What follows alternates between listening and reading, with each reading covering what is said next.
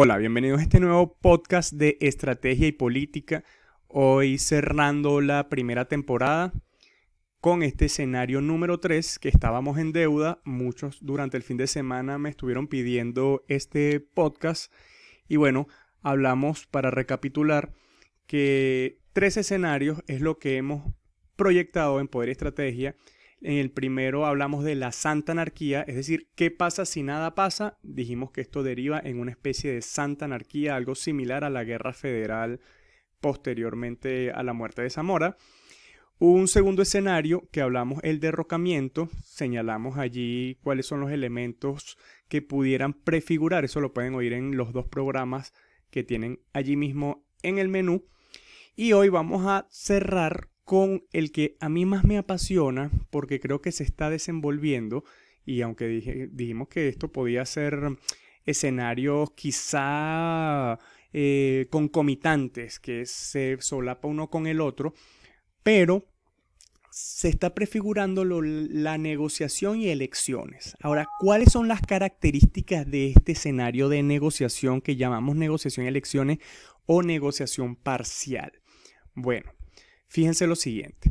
La cúpula que gobierna ha perdido mucho margen de maniobra y esto puede ser un incentivo determinante para buscar alternativas para desencadenar una nueva situación, porque aunque internamente nosotros vemos muchísimo abuso policial y como una especie de, de gobierno que está desbocado, la realidad es que internacionalmente han perdido mucho margen de maniobra. Entonces, la cúpula pudiera en este escenario buscar negociar tanto internamente como externamente con factores que por supuesto estén dispuestos a negociar y que ganen algo con, esa con ese posible acuerdo, ¿no? Vamos a verlo. En el ámbito internacional, que es el más apremiante para ellos, podrían negociar con algunos capitales que estén dispuestos a invertir y aprovechar la precaria situación de Venezuela, porque paradójicamente, en vista de las circunstancias que está el país, eh, hay capitales, hay actores que ven una enorme oportunidad en Venezuela, sobre todo bajo la premisa económica de alto riesgo igual alta ganancia. Pero claro, no es un alto riesgo infinito, tienen que atenuarlo. Además, y esto es muy importante, hay que potabilizar, para usar un eufemismo, la posibilidad de hacer negocios con el gobierno venezolano en términos eh, internacionales, por supuesto. Y eso no es posible con las actuales circunstancias. Hay que, por lo menos, tener un nuevo parlamento. Y este es el kit del asunto.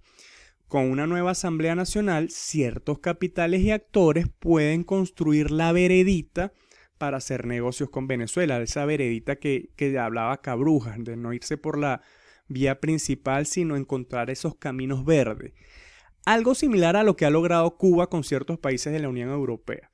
Recuerden que Cuba, el país decano en las sanciones y el bloqueo y toda la cosa, que es por supuesto el, término, el, cuento, la, narrativa oficial que está fundamentada de alguna manera por las sanciones y que es un combustible para el discurso político del gobierno, eh, en el caso de Cuba, a pesar de esta situación, han logrado tener una muy buena relación y unos muy buenos negocios con ciertos países europeos, como por ejemplo Italia o con Canadá. Canadá es el principal turista eh, o los turistas, el principal país con turismo emisivo hacia la isla. Más de un millón de canadienses van anualmente a Cuba, independientemente de las sanciones. Entonces ellos descubrieron como esa, ese sinuoso camino, esa veredita para hacer negocios con el resto del mundo.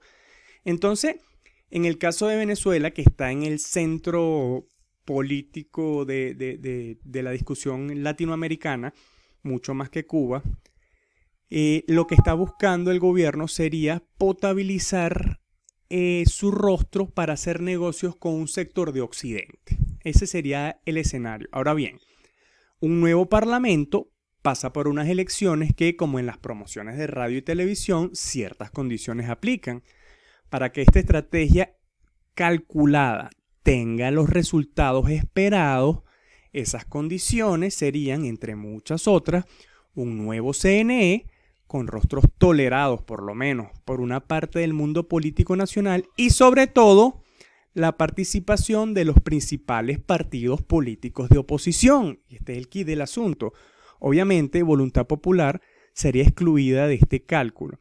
Ahora, la gran incógnita del caso es, y es una variable fundamental para esta ecuación, ¿participará AD, Un Nuevo Tiempo y Primero Justicia?